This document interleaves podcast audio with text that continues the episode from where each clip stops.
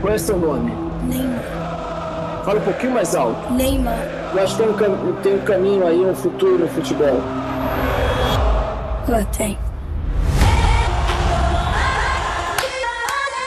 Es rápido, es inteligente.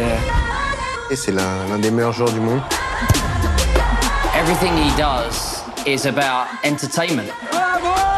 Neymar making headlines for the wrong reasons. You're one of the best players ever. What is your problem? Foda-se o que vão pensar de mim. Eu tô nem aí pro que você pensa. Seu irmão, tá puto? Fica com o teu tá puto.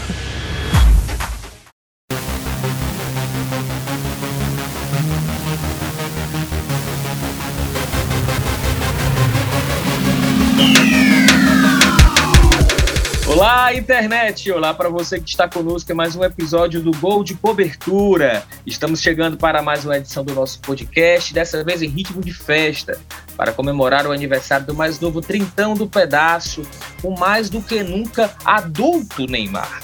Isso mesmo, senhoras e senhores, o eterno adolescente, papai do Davi Luca, filho do Neymar, pai, jogador de Counter-Strike, dono de milhões de seguidores nas redes sociais, rosto em centenas de campanhas publicitárias, figura por trás de uma empresa com 250 funcionários, baladeiro, comandante de uma tropa de passas que englobam desde famosos até desconhecidos que tem como função fazer companhia a ele e, vejam só, jogador profissional de futebol. Neymar chega aos 30 anos poucos dias após o lançamento mundial do documentário Neymar, O Caos Perfeito, pela Netflix, e alcançando a maturidade, pelo menos cronológica, em ano de uma Copa do Mundo que, para muitos, pode ser decisiva para posicionar o ex-menino da Vila na prateleira dos melhores do esporte em todos os tempos. Bom, é para debater os rumos da carreira do nosso maior jogador e o próprio documentário que tenta mostrar um lado menos futebolístico do Neymar, um lado mais humano, que o Gol de Cobertura entra em campo agora. Para quem não nos conhece, somos cinco jornalistas que deixaram as redações da editoria de esportes para trás já há alguns anos, mas que não abrimos mão de uma boa análise que envolva a tabelinha entre futebol e comunicação. Antes do pontapé inicial, Fica aqui a dica para você apoiar a boa discussão sobre o mundo da bola. Confere o nosso feed, assina o nosso feed no seu tocador de podcast favorito, compartilhe o nosso material nas redes sociais e também procura a gente através do Twitter, twitter.com barra golcoberturapod, instagram.com barra golcoberturapod e também através do e-mail golcoberturapod.gmail.com Bom, vamos que vamos, eu sou o Ciro Câmara, estou nessa com os meus amigos Emanuel Macedo, Rafael Luiz e Roberto Leite. Partiu o debate.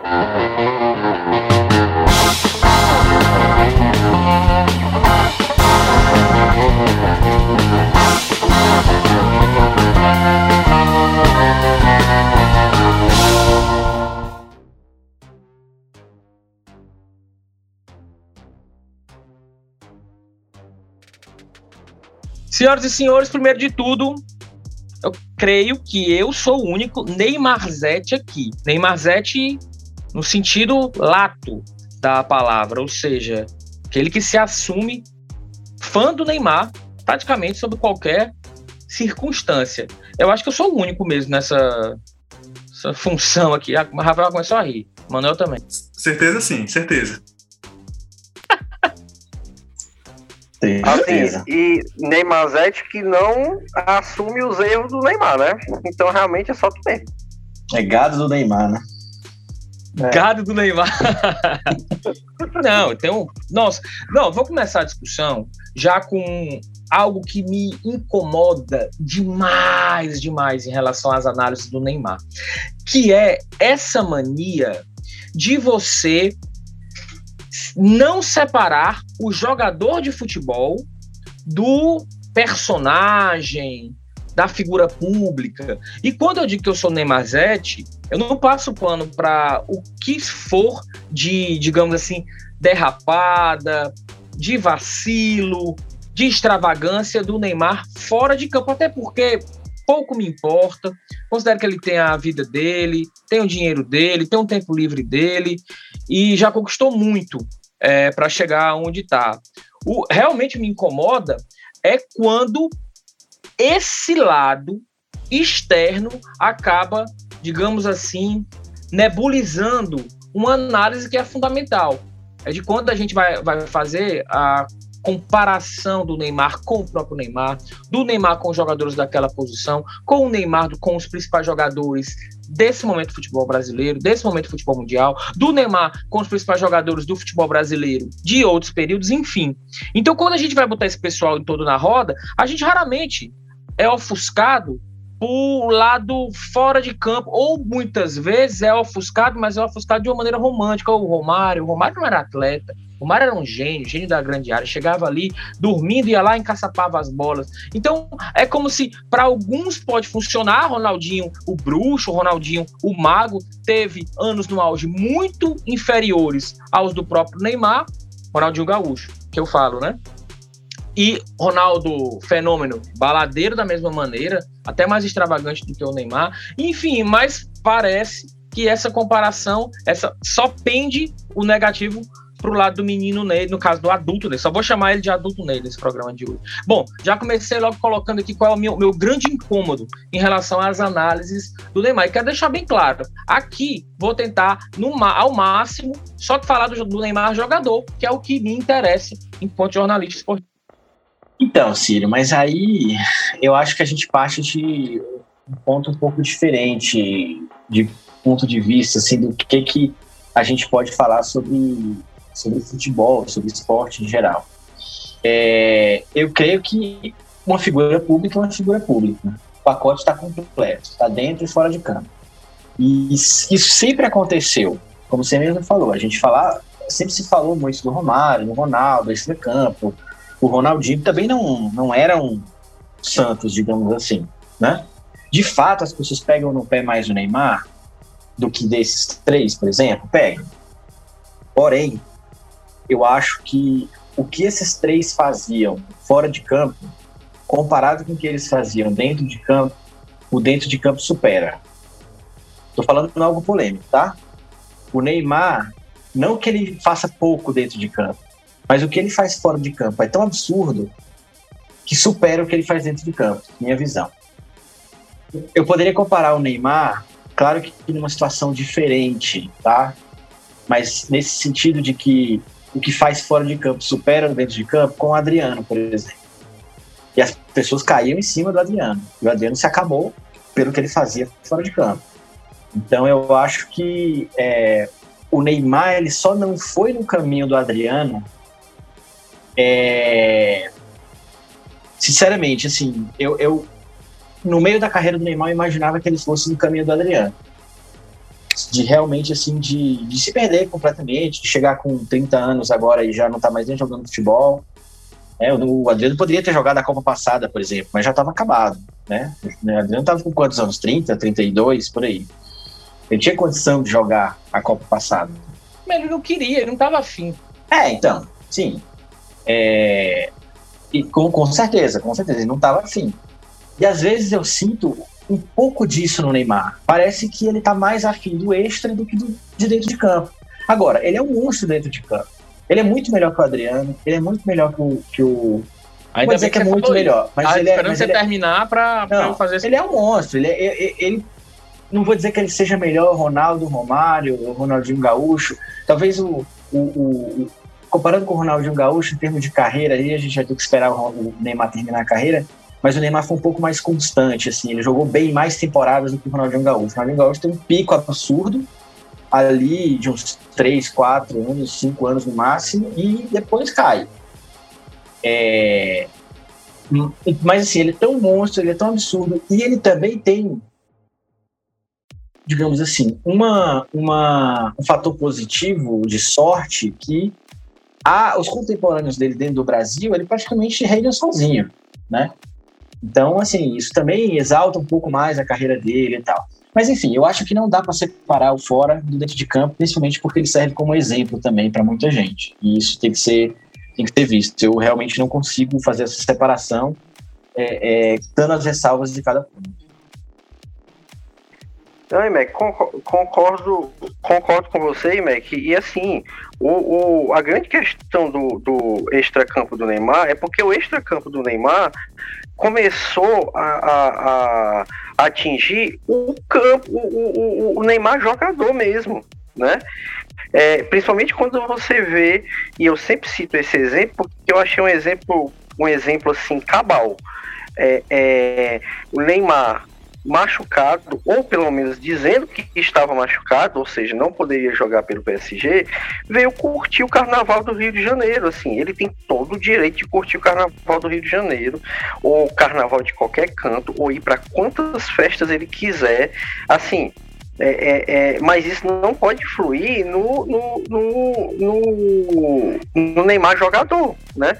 Então, quando eu, eu falei, eu acho que um daqueles programas de fim de ano que eu disse que o Neymar era um antijogador, é porque o Neymar não, não age como o jogador profissional que ele é. E, e como jogador que tem a responsabilidade que ele tem, tá? É, e eu tô dizendo isso para começar e, e quero deixar claro logo de cara que eu sou eu, eu acho o Neymar um dos melhores jogadores brasileiros que eu vi jogar. Né? É um dos melhores. Também, tá né? ali, Se não fosse pelo menos é, isso. É, é, é, no, obviamente. E fui muito fã do Neymar até a fase dele ali do Barcelona, principalmente o, o, o a, aquela temporada dele do, do, do título mundial. Né? É, é, que ele estava ali numa fase fantástica junto com o Messi e com o Soares né? Mas o, o, Neymar tá fazendo 30 anos e parece que o Neymar já tá perto dos 40, né? Eu acho que a, a, a principal crítica não é porque ele tem uma vida extra-campo agitada, é porque ele parece ou, ou, ou, ou não quer ter a consciência do jogador profissional que ele é né? E, e não tem jeito, gente, não tem jeito. Vamos fazer aqui uma listinha bem rápida, claro, cada um guardando as devidas proporções, né? O Garrincha, sei lá, 10 anos depois de ter vencido a, a 10 anos não, vamos botar menos, 6 anos depois de ter vencido praticamente entre aspas também, sozinho a Copa de 62 lá no Chile, ele já era um ex-jogador em atividade. Por quê? Porque o extracampo dele influenciava diretamente dentro de campo. Né? Em 68, por exemplo, é, o Ciro pode me corrigir, foi quando o, o, ele fez aquele jogo, aquele amistoso pelo Fortaleza. Isso. Não, não é? Em 66, ele já foi jogar no Corinthians. Ele chegou a fazer pouquíssimos jogos pelo Corinthians, entendeu? É, ele já estava ali é. em olaria. É, é, tipo, quatro anos depois, o Pelé, que era o companheiro de ataque dele, ia ser tricampeão mundial, entendeu? Então, assim, claro, o Pelé era mais, bem mais novo, mas eu tô é. fazendo uma proporção aí Garrincha, de um cara o Garrincha, que... O Garrincha entre, estreou no Botafogo em 53, já velho para quem estreava em profissional, e o Pelé foi estrear no Santos com 15 anos, né? Em 57, 56. É, mas, mas de toda forma, é inadmissível que um cara que comeu a bola em 62, quatro anos depois, é, é, tivesse na situação que ele estava, né? E assim, escolhas ou não, o extracampo influenciou. O caso do Adriano é, é outro caso cabal de como o extracampo pode atrapalhar um cara que, tinha um, que, que era um baita do jogador e tinha um potencial para ter sido muito mais do que o que era, do que o que foi, né? E, e, só o que foi dele já foi muita coisa. Agora o Adriano, ele chegou o um momento que ele disse, pô, não quero mais e ponto final, é opção minha.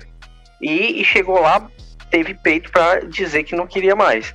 E o próprio Ronaldo, gente. Eu acho que ninguém também. Quem quer fazer um comentário mais sério, ninguém passa a mão na cabeça do, do Ronaldo. O extracampo do Ronaldo, o fenômeno, influenciou diretamente. Tudo bem que ele tem um problema de tireoide aí e tudo mais, mas tá cheio de jogador aí com outros problemas e que consegue se sair bem dentro de campo. Então, assim, é óbvio que, que o Ronaldo Fenômeno também é um exemplo que deveria servir de base, inclusive, para o Neymar olhar e dizer assim, pô, eu adoro minhas festas, mas vai, tem a hora de fazer a festa, tem a hora de eu me preservar como jogador, porque eu sou um jogador profissional que joga no futebol europeu, sou o, o principal nome da, da seleção brasileira e preciso respeitar isso, respeitar até o corpo dele como jogador, né? então, assim... Vai, conclui, por gentileza. Né? Eu vou, vou, vou, vou parar por enquanto por aqui, porque Não, tem o bom. Rafa também ainda pra falar. Não, mas antes do Rafa, vai ser pai bola, porque eu sou, eu tenho que defender aqui. Meu papel, não me conta. Vai lá, Ciro. Vai lá. Não, porque eu tô falando de um cara que desde 2009 ganha tudo, basicamente, que disputa. Quando não ganha, na maioria das vezes não tem participação decisiva na- no- individual, digamos assim, na perda daquele referido título. É um cara que, desde 2009, teve ali aquele início que, de fato, ele era um garoto, então essa fama dele de molecão não pesava contra ele, na realidade era uma coisa que era positiva, era empático eh, pro lado dele, mas a partir de determinado momento é como se é, isso fosse inebriando e que quando vocês comparam com Garrincha, nós estamos falando de um jogador 60 anos atrás.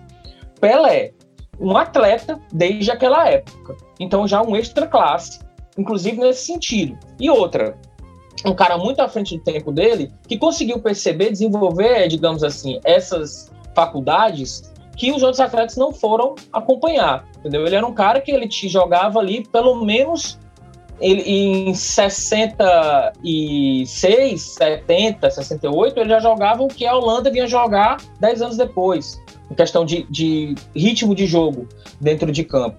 Aí, Ronaldo, Romário, Adriano, são atletas e que esse lado negativo, ele é como se é, é, o, o Neymar, ele é assim a vida toda dele. O Neymar não começou a ser, entre aspas, muitas aspas, que eu não concordo, irresponsável agora, com 28, 29 anos, a partir do momento que ele foi para o PSG. No PSG, ele tem a maior média de gols da carreira dele. Coincidentemente, no PSG é quando ele tem se machucado mais no PSG e acaba afastando ele da seleção brasileira, o que não impede que ele conquiste títulos também pelo PSG, o que não impede que ele siga batendo recordes pela seleção brasileira nesses últimos meses, digamos assim. Jogando estadual, né? tempo- temporadas. Continua. Se o Neymar tiver. Veja bem, vamos acompanhar as duas últimas Champions do Neymar. Se o Neymar. Eu sei, porque eu, eu falo isso pro Neymar desde 2009.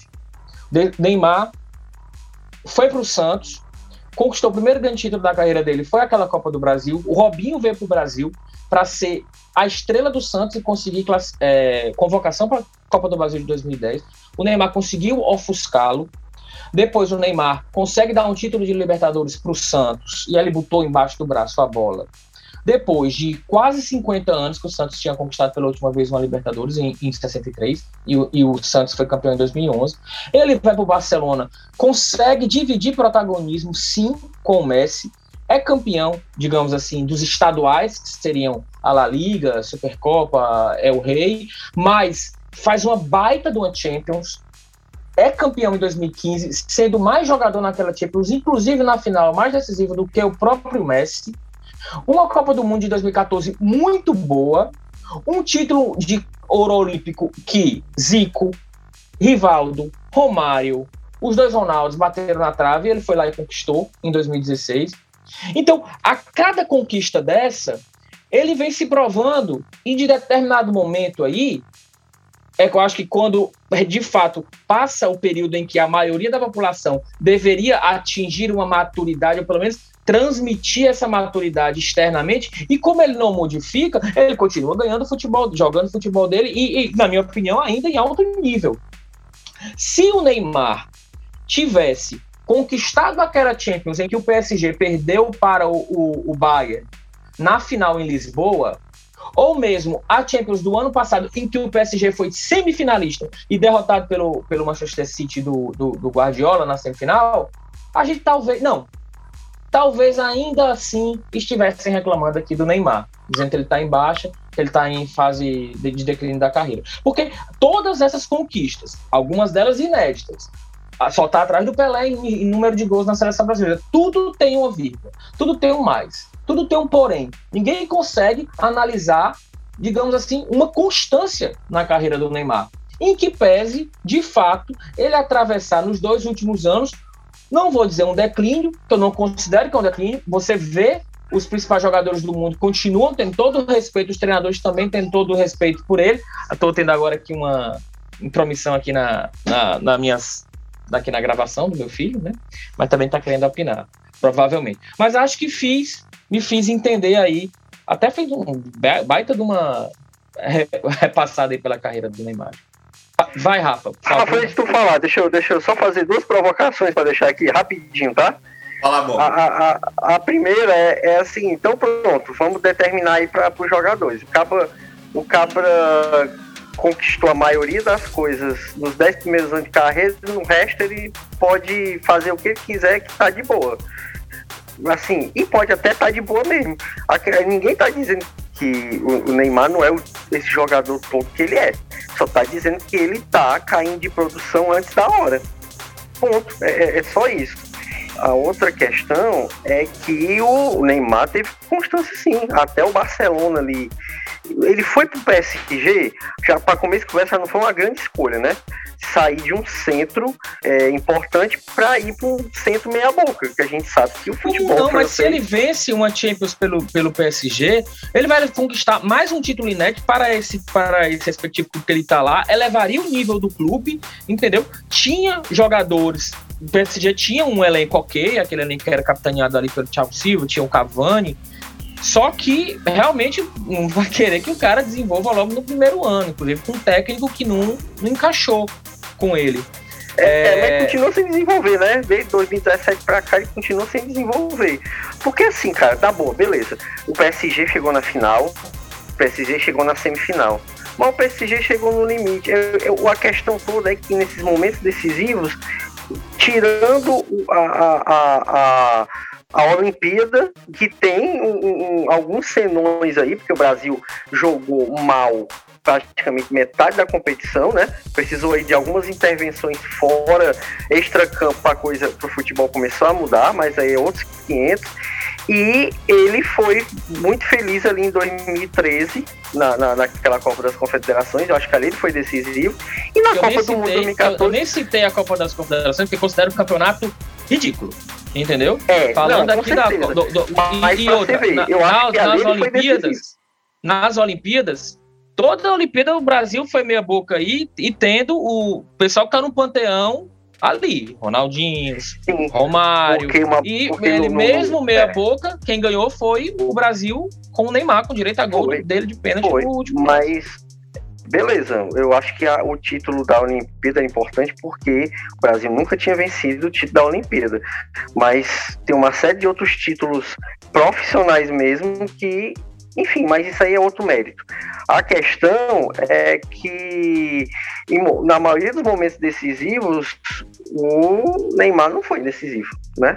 É isso que eu digo, ele é, precisa ter mais ciência, às vezes, do que ele representa.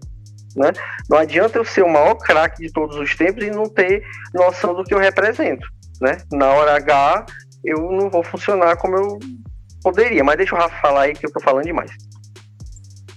Mas concordando com o que o IMEC começou, né, falando, não tem como separar, eu acho também que não tem como separar nas duas, os dois Neymares, né, e que a vida de celebridade dele é tão extravagante que acaba ofuscando a boa carreira que sim, ele teve mesmo. Mas então se apegando só ao essencial, né, como o Ciro tá falando, que é o, de fato o futebol eu penso que o Neymar, ele, ele foi o símbolo de uma, de uma geração que a gente acompanhou, né? Dessa que tá chegando aos 30 anos, talvez ainda tenha uns 20 e poucos, que teve um desvio de prioridade, que era primeiro querer ser o melhor do mundo à frente de ser campeão do mundo, que era uma coisa que a gente não via nas gerações anteriores, né? De Romário, de Rivaldo e tudo mais.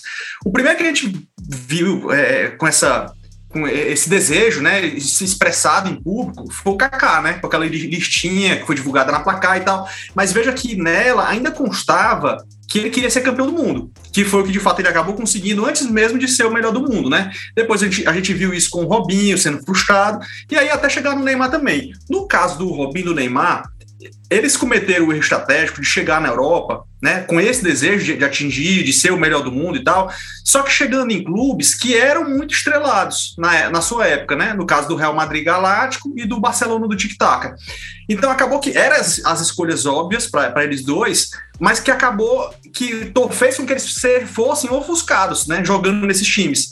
Mesmo, por exemplo, quando o Neymar ele era o destaque, por exemplo, naquela virada lá do Barcelona contra o PSG, quem levava o crédito acabava sendo o Messi. E no final das contas, isso acabou fazendo com que ele tomasse outra decisão errada, consequentemente, que foi em busca daquele desejo de ser protagonista, né? De ele ir para uma liga de menor expressão, onde ele tivesse um time que ele fosse a estrela maior. Aí, aí por ironia, você vê, né? Que pouco depois ele acabou percebendo é, que não ia, que não estava sendo um protagonista que se esperava, ou que ele achava que seria, até ele perceber que precisava voltar para Barcelona e fazer uma briga e forçar a barra para tentar voltar. Acabou não conseguindo, né? Eu, eu acho, eu tenho certeza que nós quatro aqui, a gente seria unânime de que o Neymar ele tá naquela lista dos tops da história. Só que a gente acaba não tendo essa unanimidade aqui, por quê? Porque ele próprio alimentou uma ideia de que ele ia ser o futuro melhor do mundo, que acabou não vingando. E olha que eu não tô nem comparando ele com o Messi e com o CR7, não, que de fato isso aí é covardia. Mas ele, nos últimos anos, desde que ele foi pro PSG, nem, nem terceiro. Quero deixar claro, também nem eu. Isso. Mas veja só, não tô comparando ele com, com, os dois, não, tá? Mas mesmo quando ele foi do Barcelona para o PSG, ele não conseguiu ser nem mesmo terceiro. Ou seja, o primeiro logo depois de Messi e CR7. Então eu acho que é, é, esse desejo, esse desejo todo dele querer ser o melhor do mundo, à frente mesmo, inclusive, de ser campeão do mundo, é que acabou alimentando toda essa ideia da gente de que ele seria o que ele acabou não sendo. Aí sim, aliado tudo, tudo isso, com essa vida de celebridade, onde ele nessa sim conseguiu êxito, a gente acaba sendo injusto, talvez, aos olhos de alguns, em relação ao que o Neymar é. Que, no, que é o caso, por exemplo, do Ciro, né? Olha, vocês falam eu entendo que em determinado momento, e isso não é exclusividade do Neymar, hoje muitos atletas, até por uma, um distanciamento do, desses atletas das suas respectivas seleções, não necessariamente só o Neymar, o Messi, por exemplo, é um caso raríssimo, o Cristiano Ronaldo também, porque Portugal depende muito dele, é aquela questão de ser um país com população menor e tal, não ter tantas conquistas como, como esses outros que eu tenho citado, mas a gente está falando de um Neymar que hoje já é entre os cinco atletas com maior número de jogos oficiais pela seleção brasileira. O Neymar raramente falta convocação da seleção, só não, só não, só não, não atende as convocações quando está machucado. Não à toa ele já é o segundo maior artilheiro da, da, da seleção. Então, é, me parece discrepante você considerar que um cara desse não quer ser campeão do mundo ser um cara que tem jogado constantemente pela seleção do seu país. Ele, pelo menos, nunca se manifestou publicamente sobre esse desejo, da mesma forma como, ao longo de várias vezes na, a carreira, o pai dele, inclusive, falando, a construção era de que ele seria o melhor do mundo. Ele estava sendo feito para isso, né? Mas veja que não há, é, não é tão incisivo em nenhum momento essa afirmação de ah, como o desejo maior dele é ser campeão pela seleção brasileira. O cara se tanto desfez é, em choro. Mas tanto é. Na, na conquista é. de um ouro olímpico. Mas vai, Mac, vai. Então, mas daí é que tá. Ele se desfez em choro, aquele momento e tal. Mas tanto é exatamente isso que eu ia falar. O, o, o Neymar pode, pode, pode ser conhecido e pode trabalhar a imagem como um cara que trouxe o ouro olímpico que tanto o Brasil queria. E, no entanto, isso praticamente assim conquistou e ficou por isso mesmo. Você não vê o Neymar falando o tempo todo, você não vê a imagem dele, o marketing em cima do Neymar dizendo que foi o cara que trouxe o ouro olímpico. Você não vê, cara. Você não vê, porque é sinal que não liga. É o que ele quer é ser o melhor do mundo e ele não vai ser mais. E aí o desafio é que, que não vai ser mais. Não sei se o Ciro ainda acredita que o Neymar vai ser. Um dia. Olha, é, parecia, eu, acho até, inclusive, né? assim, o Ciro falou do choro, né? Acho até, inclusive, que aquele choro parecia ser muito mais um choro de vingança, do, do é, que ele estava sendo pressionado e cobrado. E olha, eu verdade. consegui, do que um choro de área. Ah, eu realizei um sonho. Bom, eu queria que vocês refletissem sobre a quantidade de lugares comuns que vocês falaram nessas últimas, digamos assim, entradas. Chorou é porque tava rancoroso. Me lembrou, me lembrou o Dunga na Copa de 94 ali com a taça mandando a imprensa as favas. O cara não podia simplesmente estar tá tirando o peso ali das costas e, e pronto ruim naquele dia foi a discussão que ele foi ter com, com um torcedor lá fora depois, na hora da volta olímpica. Ele não tinha nada a ver. Mas a questão da penalidade, não vejo problema não. Ah, nunca falou que quer ser campeão do mundo. Com a ênfase que, que, que disse, ou que o pai dele disse, que ele quer ser melhor do mundo. ele já falou pra burro. Eu não aguentava mais, inclusive, o Neymar falando em, em, em que o sonho era ser campeão pela, pela seleção na Copa de 2014. Entendeu? Inclusive era falado, era acusado de usar a seleção em benefício próprio, para justamente ser campeão do mundo, melhor do mundo através da, da seleção. Inclusive, Emanuel, assim, é melhor do mundo ou não, eu quero deixar bem claro aqui, é simplesmente porque eu considero que é um grande jogador e que é sim injustiçado por essas análises que são menos futebolísticas e mais comportamentais ou até mesmo de preconceito. É como se muitas pessoas é, tivessem, não pudessem ver que o cara pode conjugar e aí, claro, ter momentos em que a carreira pode ter algum declive, mas que o cara consegue conjugar ser um atleta profissional e ter uma vida para além do futebol. Eu não considero, vejo os números, analiso, que isso seja um, um ponto que tenha, nesse momento, inferido, atrapalhado sobre a carreira do Neymar. Para mim, ele continua sendo o principal jogador do Brasil e a principal referência para a Copa de 2022. Não, não considero isso. Não, vou dizer só uma coisa. E aí vocês veem a seleção brasileira, né? A, a, a protagonista da seleção brasileira no futebol mundial, aí há pelo menos umas três Copas, né?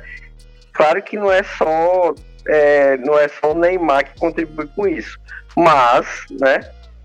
Não, por favor, né? Não, com certeza não, mas enfim, é um, é, não deixa de ser um indício também. Mas ó, é, no início de hoje aqui, você falou que as pessoas colocam muito porém nas coisas do Neymar para tentar defender o Neymar, certo? Mas você mesmo colocou um porém quando disse que se ele tivesse ganho com o PSG. Mas ganhou, não ganhou. E eu acho que é isso que falta pro Neymar. Falta o Neymar ser aquele cara ser é, é, o protagonismo, o, protagonista solitário, entendeu? Um cara ser o dono do time, ser o, o, acima de todo mundo.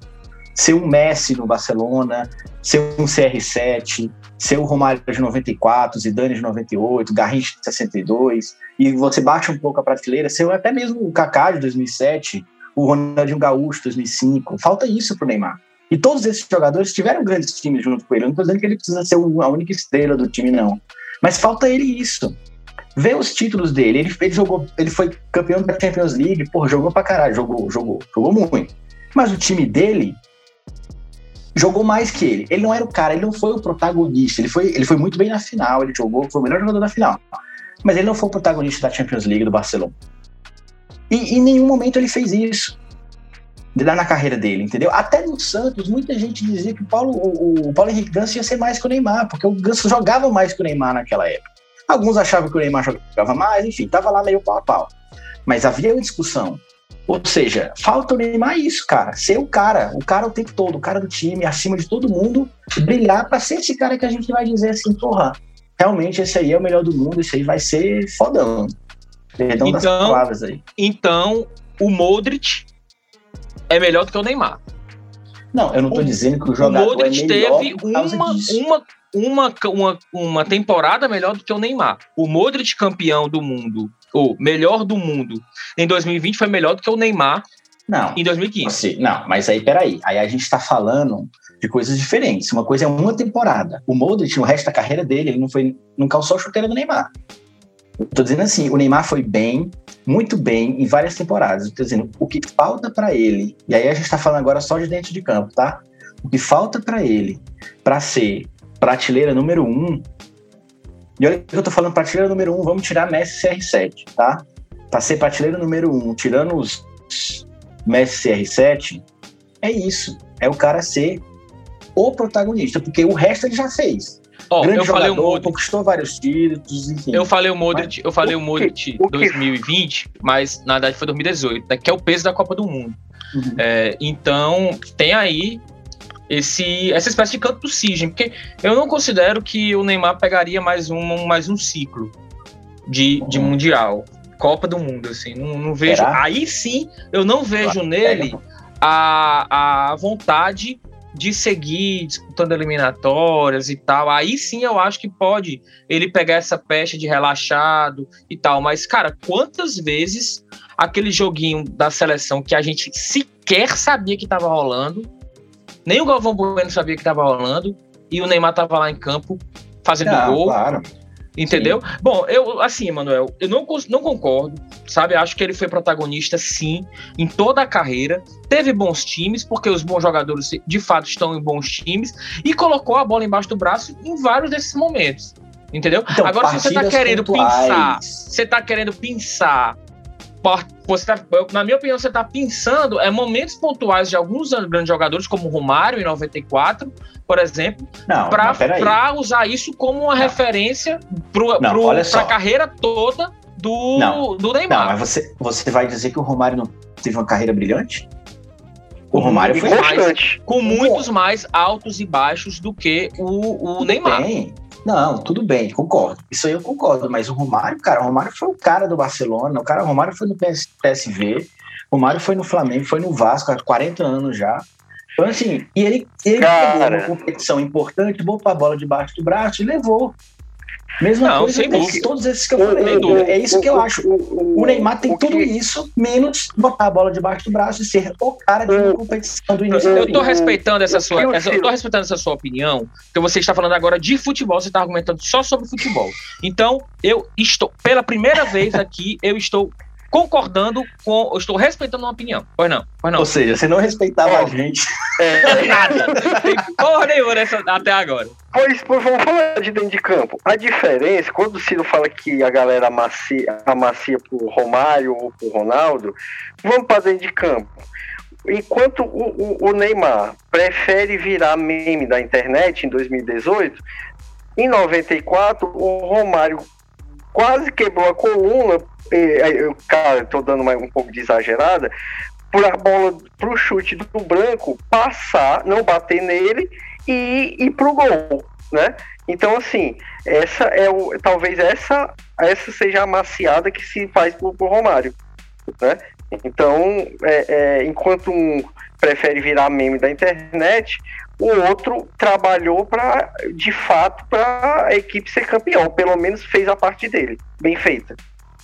É, não tem como é, você esquecer que futebol também é resultado, né? Então, assim, para o, o que é que o Neymar precisa para subir de patamar em termos de imagem, né? Da gente aceitar e reconhecer e não ter nenhuma polêmica se de fato ele tem o tamanho que alguns acham que ele tem. Ele precisa ser campeão do mundo. 2022 vai ser a última chance dele. Ele não vai ter essa chance em 2026. Talvez ele não vai estar mais com esse.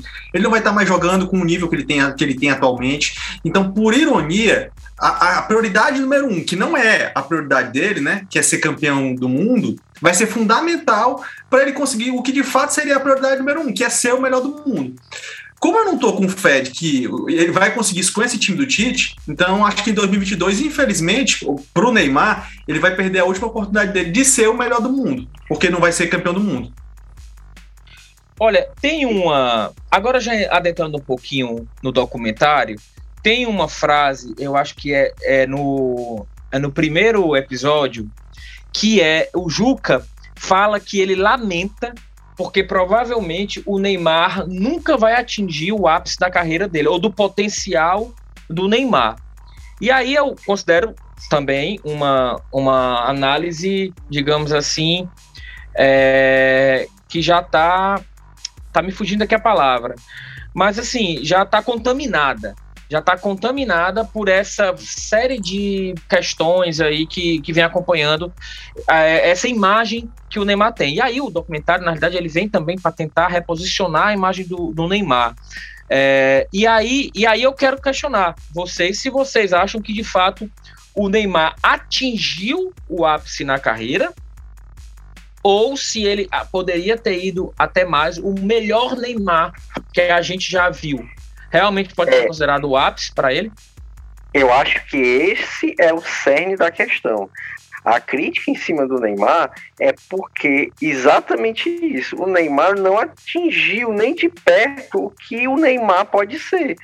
O Neymar tinha, tem, tem futebol para ser um, ter um patamar muito igual o, o, o, o Neymar poderia ser tá no mesmo pedestal do Messi e do Cristiano Ronaldo.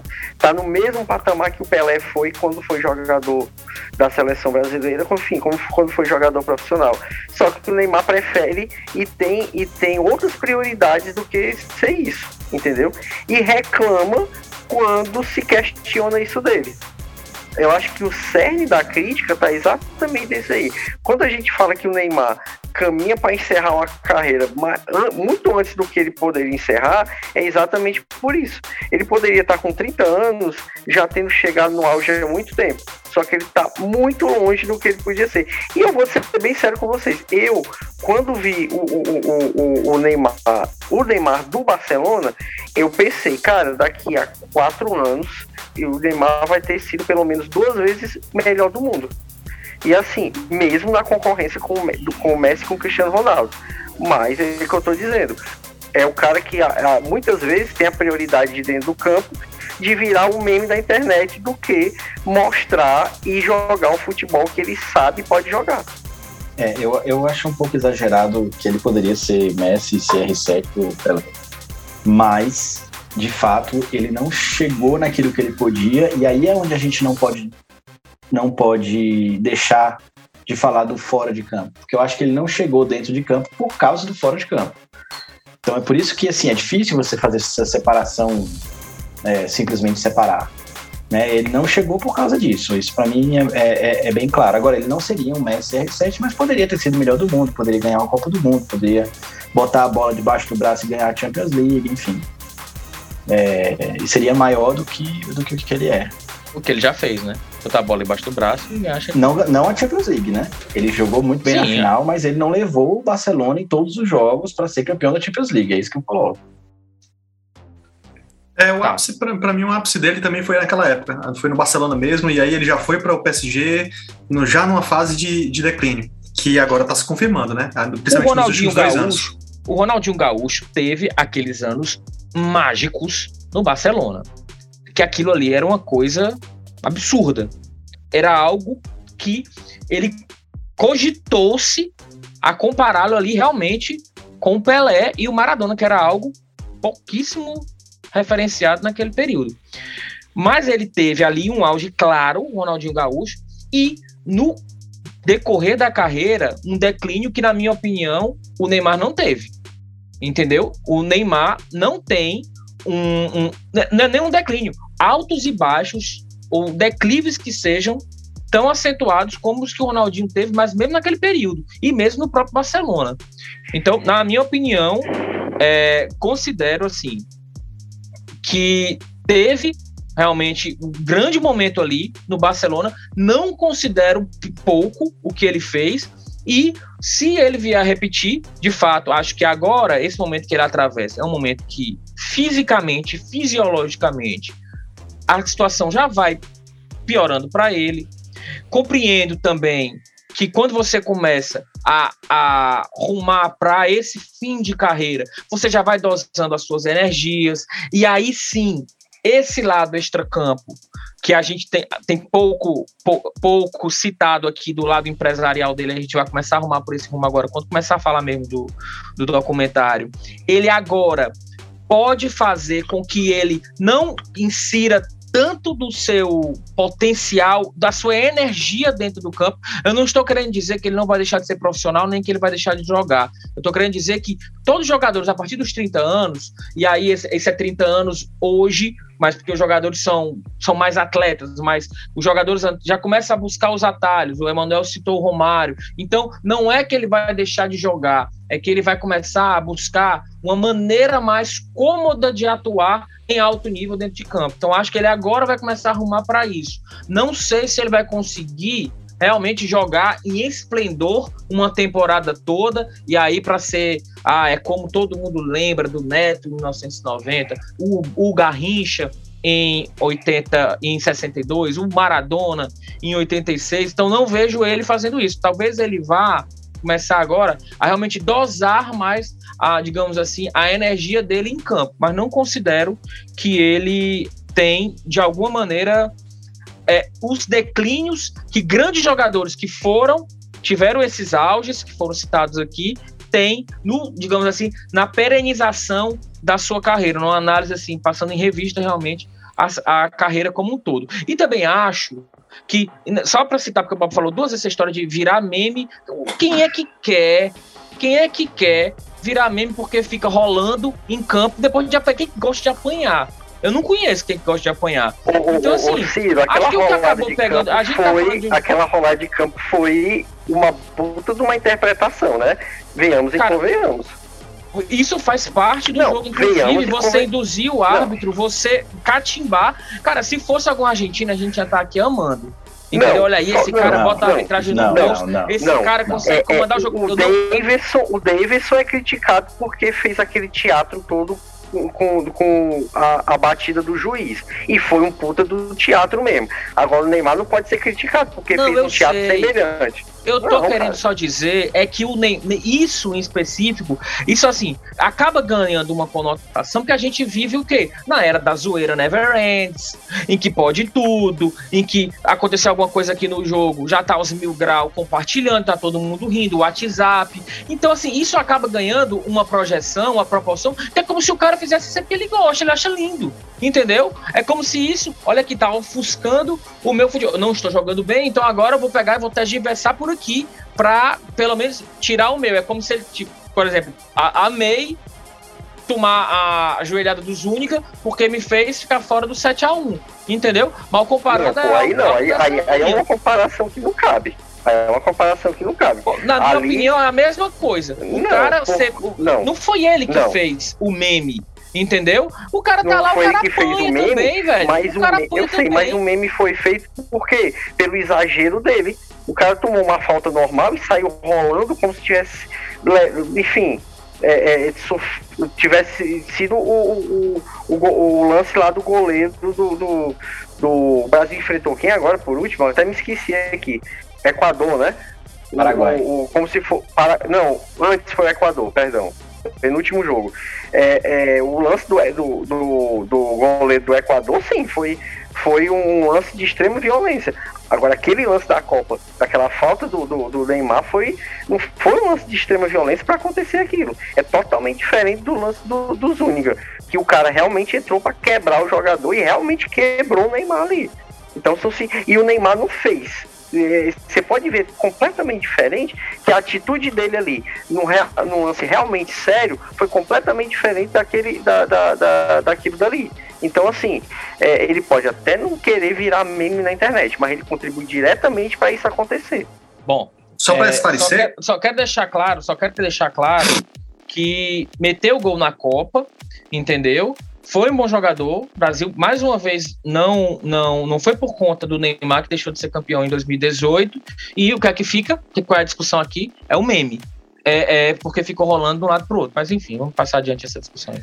Só para esclarecer aí, Ciro, que tu comparou aí com o Ronaldinho, né? Que ele também teve o seu declínio, mas a gente também está analisando o Neymar com 30 anos, né? Então, provavelmente com 35 vai ficar ainda mais claro ainda mais, mais evidente para a gente que como o, o, auge do Neymar foi lá distante, né? Foi nos 20 e pouco, no 20 e meio anos, né? 25 anos, 26 e tal, bem distante dos 35 quando ele foi encerrar a carreira, tá? É, eu não vou nem dizer o que eu penso do Neymar daqui a cinco anos, porque senão o, o, o Ciro vai me cortar deste podcast. Então eu vou, vou ficar calado, que é melhor.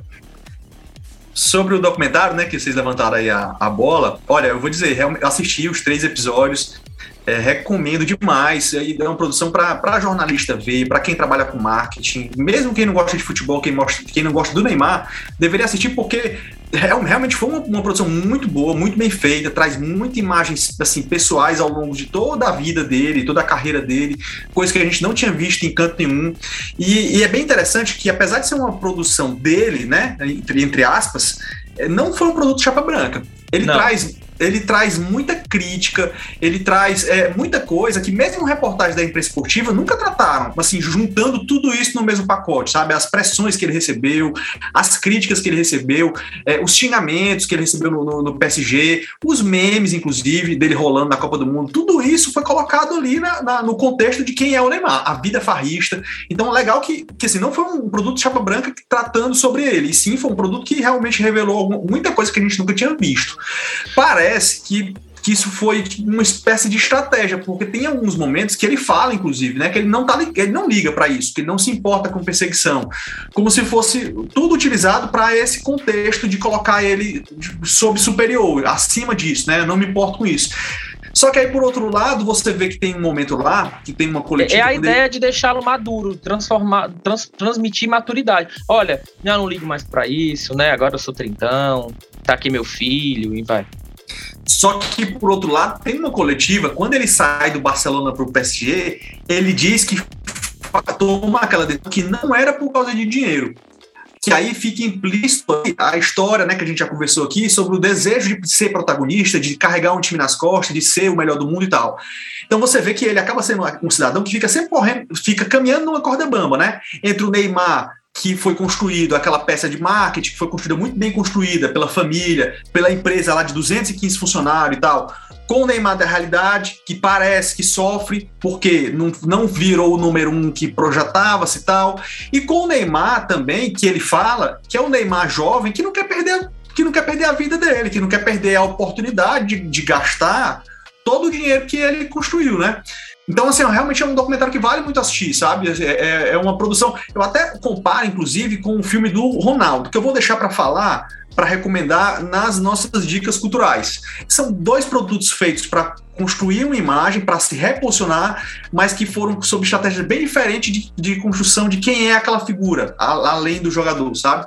Eu, eu gostei muito do filme do Neymar, gostei também do Neymar, do filme do, do, do Ronaldo, só que dá para notar que foram estratégias diferentes sobre quem foi o jogador, quem é a pessoa atrás do jogador.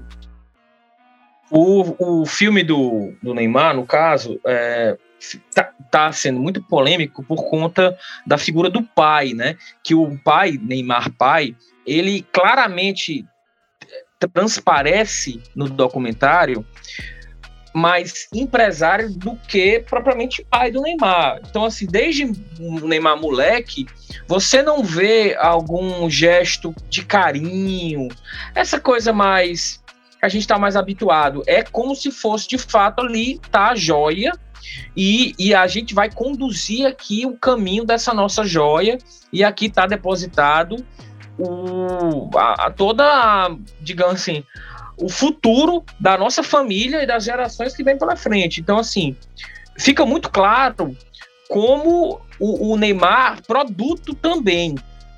É, e, e aí eu vejo até nisso, Rafa, uma estratégia do pai dele meio que servir de escudo para como o Assis fez com o Ronaldinho, entendeu? E deixe, tentar deixar o Neymar o mais livre possível dessa questão das críticas, ou mesmo olha aqui, ó, quem é que é o cara ruim? É o pai.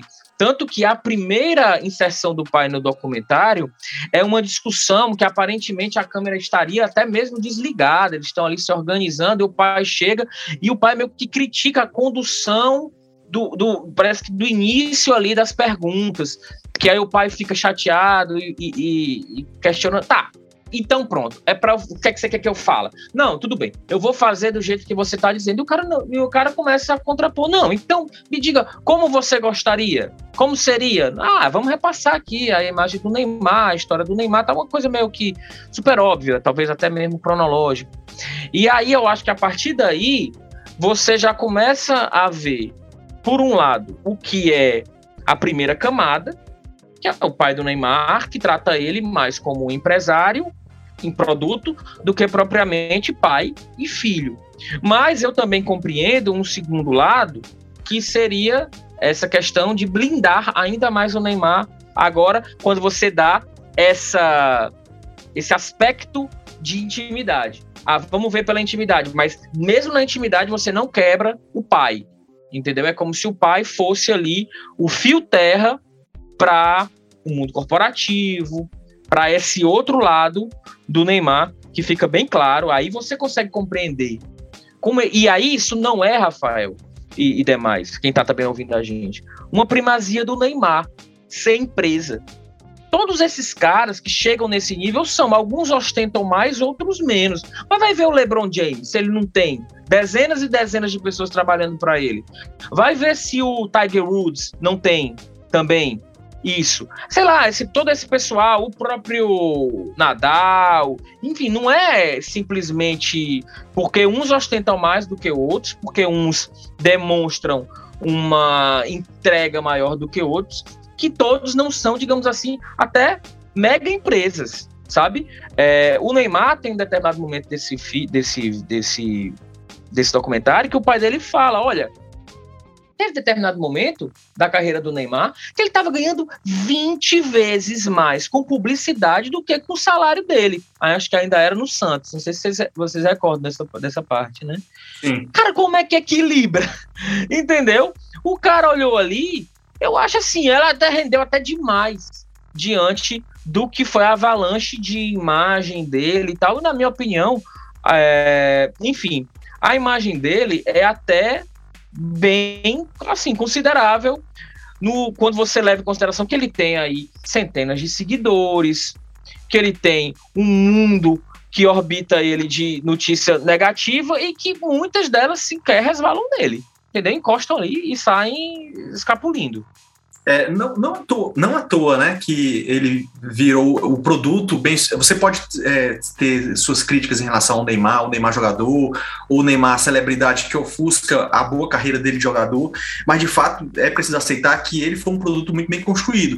E aí, quando você fica sabendo que a empresa que gere a carreira dele tem 215 funcionários, aí você entende do porquê que tudo isso aconteceu, né? Porque realmente tinha muita gente competente ali em volta para poder garantir isso, garantir que ele ganhasse 20 vezes o salário dele de jogador, ele ganhasse com publicidade, ou, por exemplo, que lá no começo, né, que ele era bem assessorado para garantir que aos 14 anos ele fizesse o seu primeiro milhão de reais, né, com seu primeiro contrato, com 14 anos. Então, realmente, o, o filme é, deixa bem claro para a gente aquilo que a gente imaginava, né, de todo o bastidor, de todo o suporte nos bastidores que ele tem e que é realmente muito profissional. É, eu fico pensando se, de repente, todo, tudo isso que a gente vem é, é, é, falando até agora não se resolveria com um, um, uma boa terapia, sabia?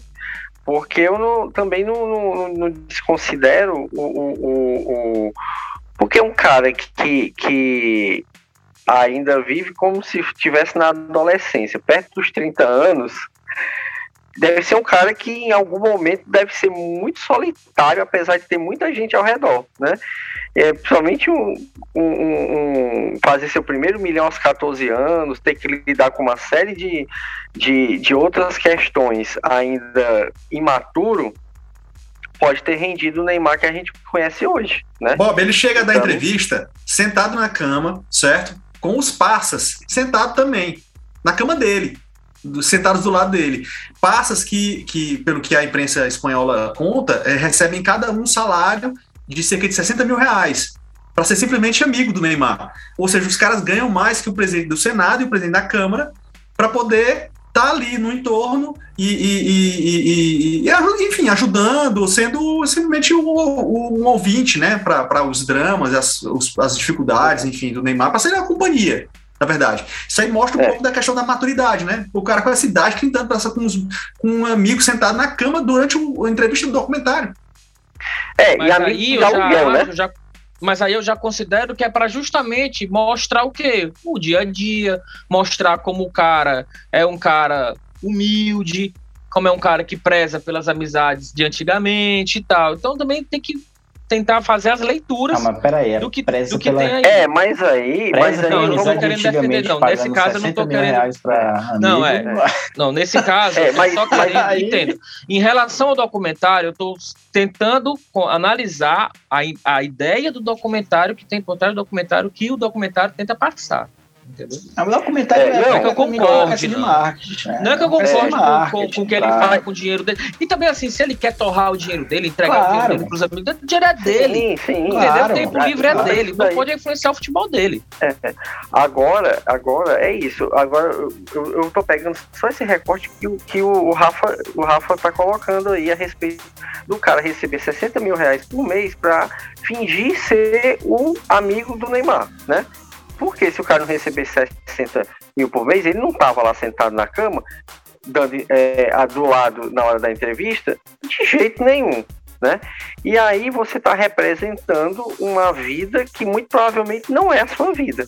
né? E eu tô falando do próprio Neymar, né? Um, um, um eu não, não, não, não, sei da intimidade do Neymar, não, não sei quantos amigos para valer o, o, o, Neymar tem. Não sei se o Neymar. Eu falei da história da terapia, não sei se o Neymar faz terapia, mas é, com certeza você viver nesse contexto desde muito cedo, quando você ainda não tem uma maturidade suficiente para lidar com esse tipo de coisa, pode, pode trazer aí uma série de questões no futuro, né? Eu, claro que eu estou aqui no, no, exercício de suposição, mas que é possível, é possível, né? É possível. E aí é, é, tem muitos estudos aí, muito bem basados na psicologia, na antropologia, na própria comunicação, que falam dessa coisa de você simular uma vida que é sua para aparentar algo para a comunidade, enfim, para as outras pessoas. Olha, o, o Rafa citou aí o livro, o filme do Ronaldo, né? E eu eu me veio à mente o Pelé Eterno. O que foi o Pelé Eterno? O Pelé Eterno é um filme basicamente é um compilado de gols do Pelé. Ele é inclusive muito didático, ele tem ele é dividido por gols de cabeça, prá, gols de pé direito, para mostrar o quê? A completude do Pelé, como o Pelé apresentar, digamos assim, para as novas gerações, como ele é, em tese, imbatível, completo, precursor de todas essas jogadas de habilidade, é importante que vai mostrando como, como as jogadas que são feitas hoje em dia ele fazia já. E o Neymar, ele vem com essa ideia nesse documentário, que é mostrar a habilidade, aí bota é, ele na boca do Messi, o Mbappé fala dele, é, outros jogadores, o Daniel Alves fala muito dele, mas aí vem essa coisa do também do, digamos assim, do que cerca o cara, né? O, o arrimo de família, meu primeiro milhão aos 14 anos, a opção dele por jogar no Barcelona, a opção dele, que aí ele ganha umas quedas de braço do pai em algumas circunstâncias, o Rafa já pontuou aí, também outras, e, enfim. Então, é, o do Neymar, me parece que a ideia é mostrar, como o do Pelé era tipo assim, acabou a discussão, tá aqui a prova, como esse cara é o maior de todos, ao tanto de coisa que ele já fez naquela época.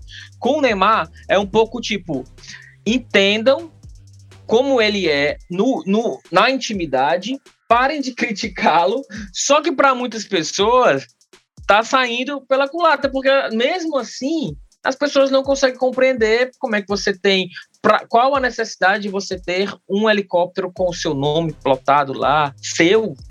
não pode botar o nome, o nome lá no. no é, ah, porque é que você. É, aí tem os passos e tal. Porque che, cheguei no Brasil, a primeira coisa que ele fez foi jantar, almoçar num restaurante e não ver o filho. Aí ele foi ver o filho depois e tal. Aí já vi crítica, enfim. É, acho que a ideia foi demonstrar um pouco dessa intimidade dele, fake ou não, e aí acabou, para alguns funcionou, para outros saiu pela culatra. Eu compreendo mais como uma estratégia de posicionamento de branding mesmo do que pra, propriamente como algo que aí para mim, ó, o documentário pouco importou, entendeu? Para mim não faz diferença nenhuma em relação ao atleta jogador de futebol, porque fala muito pouco de futebol né, Rafa? Vem pouco sobre vestiário, imagem dele de, de fora de campo, pouco, poucos minutos depois. Isso falta. Eu acho que como eles podem fazer temporadas até, talvez até venha mais alguma coisa no estilo aqui daqueles documentários do. Acho que é do, do Southampton, né? É, enfim, essa coisa acompanhando mesmo a temporada e tal. É, não é uma série de futebol, é uma série, né, sobre a vida do cara que a gente não, que a gente não tinha acesso, inclusive com as imagens que a gente nunca tinha visto, muitas delas, né? O futebol acaba entrando mais na, no terceiro episódio, que aí vem todo o contexto dele, no, do Barcelona, depois a saída dele pro PSG, mas é um, é um, é um, filme que aborda muito mais a vida do cara. E, que, então. e, e, sobre o discurso do não me, se você não gosta dela, não, não me importo com isso, né? Eu, então, mas aí é, eu acho que fazer um documentário desse, uma série dessa, durante a carreira dele, é, é, mais um indício que mostra que de fato é uma peça de branding mesmo para tentar melhorar a imagem dele ali e tal. Só que aí entra, eu não vi, tá? Não vi, tô pegando é, é, o que vocês estão é, falando aí. Mas me passa mais uma vez a impressão de que o futebol para ele é o segundo plano. O que mais importa é a vida extra-campo do que o futebol. É, assistindo eu fiquei com essa impressão também, sabe? Me, me, passou um pouco da impressão de que é, ele realmente tem duas, tem duas ou três vidas que se confundem e que entram em conflito e que eventualmente acabam uma atrapalhando a outra ou ofuscando a outra. Por isso, e aí, tudo bem, esse, sabe? Por isso que eu digo que tá pode sair pela culatra para a estratégia, né? Bom, pessoal, polêmicas à parte. É, para quem chegou aqui porque o tema do Neymar tá em voga, tá, é, tá em alta, o gol de cobertura é isso, é essa discussão, mas que a gente não tenta aqui empurrar uma versão para você, você faça o seu próprio juízo. Aqui a gente vai um complementando o outro e na hora da divergência é uma divergência sempre propositiva, digamos assim. Então a gente vai finalizando essa nossa primeira parte do episódio, essa parte principal do nosso episódio de hoje. Obrigado a quem esteve conosco até este momento. Permaneça aqui nessa reta final, quando a gente vai partir, partir agora para os nossos dois quadros fixos. E agradecer mesmo também ao nosso editor, o Ivanildo Rodrigues, ao Emanuel, ao Rafa, ao Bob. E o nosso quinto elemento, que é o Thiago Cafardo, não está na edição de hoje, mas fez questão de mandar para a gente um caos envolvendo aí o Thiago e o Neymar. E com o Thiago a gente abre a, o nosso quadro Rogério Gomes, Momento Rogério Gomes de hoje, os causos jornalísticos. Fala, doutor.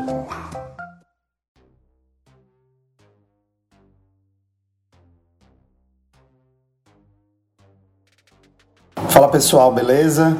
Rafa, Bob, Cirão, Imec, Ivanildo na edição. É, não deu para participar com vocês do programa todo hoje, porque estava compromisso de trabalho e você já sabe minha opinião sobre o menino Ney. Para mim, ele poderia ser muito mais do que ele foi, do que ele tem sido na carreira, embora seja um craque. Mas desperdiçou, está desperdiçando a chance de ser muito maior do que ele é. Mas vamos lá, não é para isso que eu vou falar, não, porque vocês já falaram muito hoje sobre isso. É, o meu caso, Rogério Gomes, do menino Neymar, ou adulto Neymar hoje, Aconteceu em 2012. Eu estava em São Paulo na véspera, aliás, no dia da semifinal da Libertadores, Corinthians e Santos, e consegui ingresso de última hora para assistir o jogo. E era a semifinal da Libertadores, pela primeira vez na história o Corinthians poderia chegar na final. E jogava pelo empate, né? Tinha ganho o jogo na Vila Belmiro. Jogava pelo empate no Pacaembu. O jogo era à noite, 9h40 ou 10 horas, não lembro bem, era o jogo da Globo. E, e foi um dos dias mais longos da minha vida. O dia não passava, eu acordei 4 da manhã, não consegui mais dormir. Passei o dia com dor de barriga, de nervoso. E enfim, fui, fui para Caimbu. Chegando lá, eu tive. Eu acho que foi de nervoso também. Tive uma crise de enxaqueca, daquelas que não, eu não conseguia ficar de olho aberto. É, cheguei duas horas antes do jogo e abaixei a cabeça na arquibancada do tobogã do Pacaembu para ver se melhorava. Quando começou a melhorar, caiu um dilúvio. Não parava de chover. Molhou meus documentos, molhou dinheiro, molhou tudo consegui esconder o celular para não. Aconteceu de tudo aquele dia no Pacaembu. Enfim, começou o jogo. Parou de chover, começou o jogo, minha enxaqueca melhorou. E eu naquela expectativa, né? Quando jogava pelo empate, menino Ney não jogando absolutamente nada, sendo anulado pelo Ralph. Eis que no final do primeiro tempo, uma bola vadia cruzada na área que não ia dar em nada, resvalou em alguém do Santos, acho que era no André, bateu na trave e voltou no pé de quem? Dele. Menino Neymar. Ele em cima da linha empurrou pro gol e fez 1 a 0 pro Santos. Meu mundo caiu ali, eu vi a vaga indo embora. Embora o resultado ainda levasse para os pênaltis, eu tinha certeza que ia dar merda, né? Torcedor normalmente é pessimista. E ali eu vi a vaga indo embora, porra de Libertadores, é, a zoeira ia continuar. Enfim, só sei que no intervalo ali eu comecei a mentalizar o que ia acontecer. Eu falei, ele vai botar o Liedson nesse intervalo, o, o espírito do Tite vai vai a presença de espírito dele vai fazer que, com que ele mude esse jogo. Vai colocar o Liedson no intervalo e o Corinthians vai virar o jogo, ou pelo menos empatar para se classificar. Dito e feito, no intervalo ele colocou o Liedson que sofreu a falta com um minuto, que saiu o gol de empate do Danilo. E aí eu falei, bom, não é possível que esse Neymar vai vai vai fazer mais coisas nesse jogo. Mas aí aconteceu tudo o que eu imaginava. O Ralf anulou o Neymar, ele não pegou na bola no segundo tempo. O Corinthians conseguiu se classificar e foi para a final da, da Libertadores, que, que foi campeão invicto no final, né? Mas foi um dos dias mais tensos e mais emocionantes da minha vida como torcedor de futebol. Um abraço, galera. Valeu. Ah, antes de me despedir, eu lembrei, a minha volta, eu saí correndo do Pacaembu quando acabou o jogo para poder pegar o último metrô na estação Clínicas e ir para Bresser, né, onde meus pais moravam. E doido para tomar uma cerveja. É, quando eu chego na Bresser, já quase uma hora da manhã, na estação Bresser, quase uma hora da manhã, tinha um boteco aberto. E eu queria levar cerveja para casa, queria ficar vendo os programas e tal. Aí só tinha skin. Aí eu falei, porra, só tem skin, dá essa merda mesmo, vou comprar skin. Comprei 10 latinhas de skin, levei para casa, bebi feliz, acordei com dor de cabeça no outro dia, mas que se foda, né? Valeu a pena tomar aquela skin. É, foi a última vez que eu tomei para nunca mais. Enfim, valeu. E hoje a gente vai fazer um caos, momento Rogério Gomes diferente, né? Que vão ser dois, além do Thiago aí, esse momento dele, eu também vou contar um. Três que eu tenho, viu? Três também? Pronto. É, também tem um. Mas vou contar um que, que também envolveu o Neymar, na época, como jornalista ainda do Jornal Povo, que a gente trabalhava todo mundo junto. 2010, o Ceará estava na Série A e eu fui cobrir a partida Ceará e Santos no Castelão, né? Na época, era aquela época do Neymar arrebentando no Santos, mas muito muito firulento, né? Muito ele tava bem. Eu não lembro se foi pouco antes ou pouco depois do, do daquela frase do René Simões, né? René Simões que falou Isso. Que o Brasil está criando um monstro, que seria o Neymar. Então, ou seja, era bem naquela época de muita polêmica, ele extremamente odiado, ao mesmo tempo as pessoas esperançosas que seria o Neymar e tal. E o jogo, assim, é, é, o João Marcos, que era o volante do Ceará, botou o Neymar no bolso, né? O Neymar não conseguiu jogar. O Ceará ganhou por 2 a 1 um, e o Neymar simplesmente não conseguiu jogar a marcação foi bem dura, né? E o Neymar, diversos momentos da, da, da partida, caía no chão, dava aquele espetáculo dele, né? Já conhecido. E ele ia se irritando, porque ele não conseguia dar os dribles, ele não conseguia fazer, o time perdi, perdendo. E, e nessa. nessa com sangue, todo mundo com sangue quente, começou aquela confusão e tal, e entrou polícia, e teve pancadaria e tal. E eu tava na beira do campo, né? bem na beira do campo mesmo. E aí teve um momento muito engraçado, porque o Neymar tava andando assim, depois ele tinha levado uma falta, ele tava passando e passou no meio de toda aquela confusão, né? Repórter já tava em campo e tudo. E ele passa perto de um repórter de rádio, eu confesso a vocês que eu não vou lembrar quem era, mas o repórter bota o pé pro Neymar cair. E o Neymar tropeça naquele pé que foi colocado na frente dele. E foi uma cena hilária, porque ele ficou olhando assim, meio que sem acreditar. Eh, se não me engano, um repórter de rádio, meio que sem acreditar o que o cara tinha feito. Ele colocou o pé propositalmente. Com certeza vocês devem lembrar aí, o Rafa já tá rindo aí. Ele, ele deve lembrar muito dessa cena. Que o cara olhou, você tá louco, você tá louco, o Neymar, o Neymar gritando pro repórter.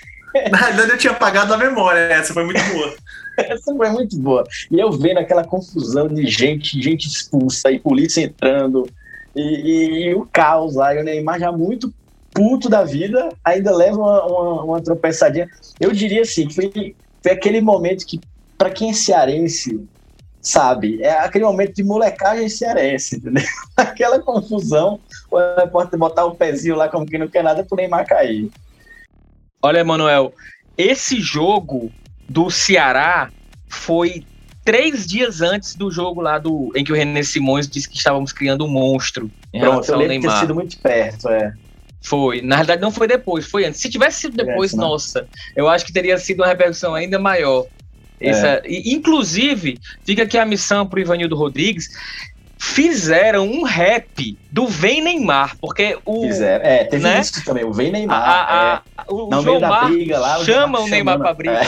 Aí, vem Neymar, vem Neymar. E aí fizeram um rapzinho e tal. Nossa, se encontrar isso aí, Vanildo, agora é a hora de você jogar esse rap aí pra galera ouvir. Ué, tá no ponto?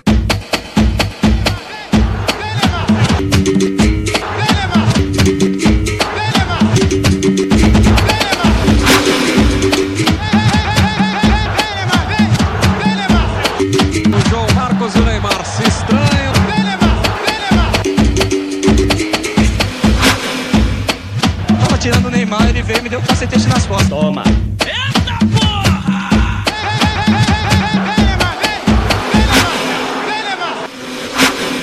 Neymar tá bravo demais. Neymar correu rapidinho pro vestiário.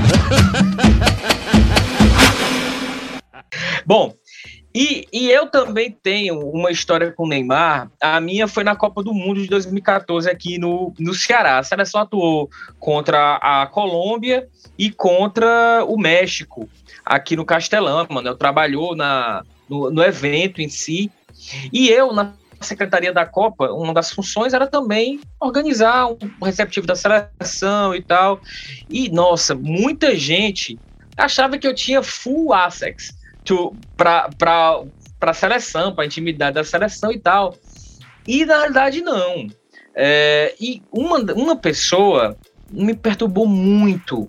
Me perturbou não, né? Perturbou todo o staff aqui, da, o comitê organizador aqui no Ceará, para ter acesso ao Hotel Marina Park, onde estava a seleção. Eu acredito que era na primeira primeiro jogo, portanto, na fase de classificação contra o México. Essa pessoa perturbou muito, perturbou muito, eu, e eu não tinha condição. Claro, imagina, você colocasse toda pessoa que te pede para a concentração da seleção brasileira na confusão que estava. E eu não tinha é, poder inclusive para isso. É, mas o assessor de imprensa, caso vocês não saibam, ele também tem essa função de segurar umas demandas, dar uma, uma digamos assim, uma enroladinha e tal, até para que as demais autoridades, digamos assim, não digam bom e velho não, entendeu? Então, o assessor muitas vezes acaba tendo também essas demandas. E aí teve uma hora lá que a gente estava na base aérea, a seleção chegou e foi feita uma escolta para a seleção até o hotel. A gente chegou lá no hotel, que eu entro no hotel, esta pessoa estava no saguão do hotel, já dentro do hotel, só que a seleção sequer passou pelo saguão, foi para uma outra área. E eu ficava entrando alguns momentos lá para esse ambiente que tinham alguns jogadores, nem eram todos. Por exemplo, eu não vi o Neymar nesse dia, eu vi o Neymar na base aérea na chegada, mas não lá no hotel. E essa pessoa me pedindo para conhecer o Neymar, por favor, trouxe as crianças, para levar as crianças. Pra... Aí eu sei que tanto perturbou que eu fui lá e disse: como é que eu faço? Eu, eu, eu, a pessoa já está aqui, então ela já conseguiu um acesso dentro do hotel e tal, tá sem credencial. E aí, e aí uma pessoa olhou para mim e disse: Cara, pega alguma reserva aí e leva lá. Aí eu levei o Dante. e o Dante foi quem atendeu lá essa demanda. Ai, que bizarro. A pessoa vai ver o Neymar e ver o Dante, é isso. Foi, foi isso aí. Ainda pegou o Thiago Silva passando aí também. Enfim. A melhora. É, é isso que acontece.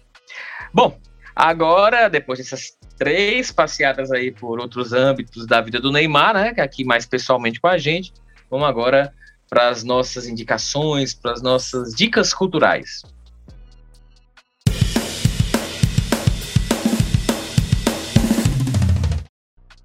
Quem começa? Rafa ou Bob? Vou começar essa. É, eu ia falar do Pelé Eterno, Ciro, coincidentemente, mas como você já fez muito bem feito, diga por sinal, né? Escorreu sobre, sobre esse documentário, eu vou trazer uma outra coisa do Pelé, que eu até já tinha citado rapidamente em algum dos nossos programas, só que aí eu vou trazer com mais detalhes, que é o, o filme. Esse é um filme norte-americano, tá? É, é, toda a produção é, é, dos Estados Unidos que é de 2017. É um filme que não teve muita repercussão, até porque não é um bom filme, porque tem problemas de relatos históricos, né? Tem uma série de, de, de lugares comuns, assim, de visões mais preconceituosas do, da América do Sul, da América Latina. Então, acabou que aqui no Brasil, por exemplo, não fez tanto, tanto sucesso. Mas é Pelé, o nascimento da lenda, que tenta construir um discurso de superação do Pelé, né? É, é, então começa lá com o Pelé na, na, ainda criança, né? Quem faz o Dondinho, o pai do, do, do, do, Pelé, é o seu Jorge, né? Que recentemente fez o Marighella. Então, é, tem toda essa, essa narrativa em cima do, do Pelé novinho, das dificuldades financeiras e tudo, do Pelé ouvindo os jogos da seleção pelo rádio e tudo mais, e, e, e, e ouvindo que o futebol brasileiro estava num mau momento e tal, que a seleção era muito abaixo do esperado, até o Pelé ir parar no Santos né? E depois na seleção brasileira, né? Uma coisa meio que meteórica. No filme é como se o Pelé tivesse começado, um exemplo assim, a jogar no Santos em janeiro e em junho ele já estava na Copa do Mundo, entendeu? Claro que eu, eu, se você for pegar a história mesmo, foi um movimento que foi rápido, mas digamos assim, não tão rápido assim, né? E aí o filme traz essa, essa narrativa meio hollywoodiana da vida do, do Pelé, né? E, e assim, com exceção da, da, da, de todos esses problemas que o filme traz, o filme vale a pena assistir por esse discurso de superação que se faz em torno da figura do Pelé, né? Como não só um cara que iria se tornar o maior, o maior jogador do mundo, né? O Rei Pelé, mas que o cara conseguiu iria conseguir chegar nesse patamar sendo um cara que partiu, né? Aí aquela, aquele bom discurso do, do, do jogador ah, é, latino-americano, né? Que se tem do jogador latino-americano do cara que começou do nada para se tornar tudo, né? É, e uma outra curiosidade desse filme é que o Vicente Feola não é interpretado por um ator brasileiro. Né? Quem interpreta o Vicente Feola no filme é o Vicente Donofrio, né? Que para quem é, é, fã de Marvel, ele está fazendo, ele fez agora recentemente na, na série do Gavião Arqueiro, ele fez o Rei do Crime e também na série do Demolidor na Netflix. Então, um ator uh, estrangeiro fazendo o papel de um técnico brasileiro. Vale a pena assistir mais pelas curiosidades que tem do filme do que pelo próprio filme. É, a minha dica da semana, até meio que já dei uma adiantada aí nas nossas conversas sobre Neymar, que é o filme do Ronaldo, que é o filme Ronaldo, nome inclusive, e coincidentemente ele foi lançado quando ele estava completando 30 anos, né? Foi em 2015, ele na verdade já tinha completado 30 anos, e naquela época também havia a impressão, né, do senso comum de que era um produto para criar para desconstruir uma imagem negativa que se tinha do, do Ronaldo de que na época, vocês lembram que ele era, seria vaidoso demais, então foi uma produção que pela primeira vez entrou numa intimidade do Cristiano Ronaldo, foi, foi dali que surgiram os memes do robô e do robozinho, porque o filme mostrou um lado de bom pai, que era desconhecido do público, né, de um cara família, e que sim, tinha aquelas suas obsessões quanto à forma, mas que aquilo ali era um caminho para ele conseguir atingir os objetivos dele do desempenho em campo. Né? Então, assim, são muitos momentos dele malhando em casa, mas é, num discurso de que não seria por vaidade, mas sim em prol daquele objetivo dele. E aí você faz a comparação, assiste esse filme, aí é óbvio que você faz a, a comparação com o documentário do Neymar, né? Em que em três, em três episódios, é, quase três horas, o único momento em que se ressalta uma preocupação com forma é durante a pandemia, com uma preocupação na forma em casa, né? É, é na pandemia quando ele fica preso em casa que aí você vê toda aquela preocupação dele de voltar no PSG bem e a surpresa dos caras quando vem ele voltando muito bem, né? Então, lazer do Neymar em casa é o quê? Jogar videogame. Fica muito claro no documentário, você comparando com, com o do Ronaldo, fica bem interessante. Eu tenho esse DVD, mas dá para assistir o filme do Ronaldo no YouTube Filmes, ele está disponível por, por 10 reais, então fica, fica, essa, fica a dica. Eu vou aproveitar para dar um adendo, um, uma dica extra que também serve para essas comparações, né? Entre, entre CR7 e Neymar. Também entrou no mesmo dia, por ironia, né, na mesma semana, o filme sobre a mulher do Cristiano Ronaldo, que é o filme Eu, Georgina, que está disponível também no Netflix. Eu só tive paciência de ver o primeiro episódio, tá? É uma série um pouquinho mais demorada, se não me engano, são oito episódios e aí cada um de quase uma hora, que aí fala da, da vida dela e tal, e aí não tem como falar da vida dela e não falar da família, né? Não falar do Cristiano Ronaldo e falar dos filhos. E aí é bem interessante ver a questão de que, apesar de que eles são muito ricos, de que ela virou também muito rica por, por virar uma influenciadora, né? Ela era uma mulher simples, trabalhava, era vendedora de uma loja, apesar de ser uma loja da, da Gucci, mas era vendedora, ia de ônibus, e aí conheceu o cara, e aí voltava para casa é, de Bugatti, né? Ele ia buscar ela, ela voltava de, voltava de Bugatti para casa, né? E aí então é interessante porque mostra um pouco da rotina da família e não tem como você não fazer comparação com, com a vida da família do Neymar, né? Por exemplo, mostra, eu pulei, né, para o, acho que no sexto episódio, eu queria ver especificamente esse dia, né, que foi o aniversário do, do do robozinho, né, que foi comemorado de 11 anos, num parque de diversão. E eu já tinha visto matérias, né, sobre isso. Então eu queria ver como é que o documentário ia abordar essa questão. Então você vê o menino lá chegando de shortinho e camisa, roupa normal, sabe? Parece até gente normal indo para um, um, um parque fechado para comemorar o aniversário da família. Então é interessante ver também para poder você fazer essas comparações sobre o glamour e todo o exagero, a extravagância que a gente vê da vida do Neymar né, no documentário dele. Então essa aí também fica sendo uma dica extra da semana. Bom, eu vou também entrar com uma dica que tem a ver, geralmente tento também fazer a comparação, entrar, seguir na linha do nosso tema principal, e é a biografia do Ronaldo Nazário, uma das várias do Ronaldo Nazário. Essa até está completando 20 anos já, que é o, é o Ronaldo Drama e Glória do Futebol Globalizado. É, se não me engano, é esse o título, do Jorge Caldeira. E é de 2002 esse, esse, esse livro, eu lembro, porque ele foi lançado na estreia da Copa de 2002, depois que o Ronaldo foi, foi campeão, voltando a jogar e tal. Então foi bem de oportunidade mesmo. Mas o que me chama a atenção nesse, nesse livro é sobre a questão da, de como a Nike utilizou a imagem do Ronaldo para se consolidar no mercado futebolístico, que até então ela era muito voltada ali para, digamos, os esportes americanos, sobretudo o, a NBA, o basquete, e, e também como o, o Ronaldo acabou é, se beneficiando disso. Então, para a gente que debateu um, pouco disso de posicionamento de marca, também em relação ao Neymar, fica aí esse, digamos assim, esse pre, pre, predecessor do Neymar nesse aspecto, que foi aí o Ronaldo já realmente um personagem global, né? E aí o livro traz um pouco dessa vivência, dessa ideia. É, a minha, minha dica tem e não tem a ver, né? Tem a ver porque é um documentário também, uma série documentária. Para mim, uma das melhores séries que trata de, atleta, assim, mas não é de futebol. Não sei se vocês já viram, que é o, o Arremesso Final, fala do, do Jordan e do Chicago Bulls. Para mim, é uma das melhores séries de esporte que existem, assim. Eu já adorei, espetacular. E, e, mostra o cara, aquilo que a gente comentou aqui no programa, que eu falei bastante, o cara que pega a bola, bota debaixo do braço e muda o patamar de um clube. E para mim, o maior atleta assim de, de, de, basquete, um dos maiores atletas de todos os esportes de todos os tempos. Né? Mostra justamente toda essa, essa perfeição, digamos, que era do Michael Jordan é, é, e como ele fez o Chicago Bulls. O Chicago Bulls que depois dele sumiu, né? Já não é mais não ganhou mais nada.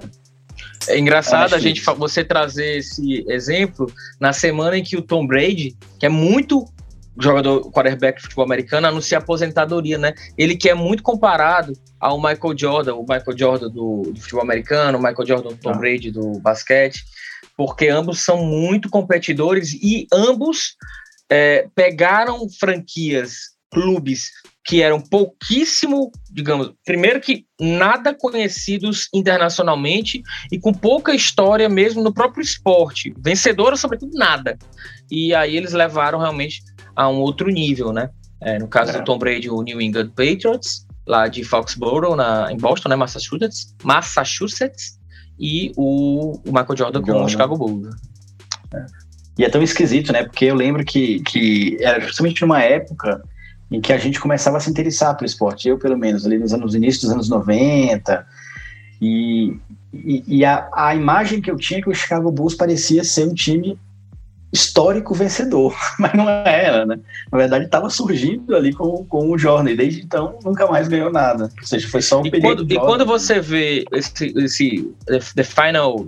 Como é? O, o nome em inglês, Emanuel? The Last Dance. The Last Dance é, você percebe que na realidade ele não chegou vencendo. Ele passou uns 4, 5 anos é, apanhando, apanhando na cabeça do é. Detroit Pistons ali na conferência.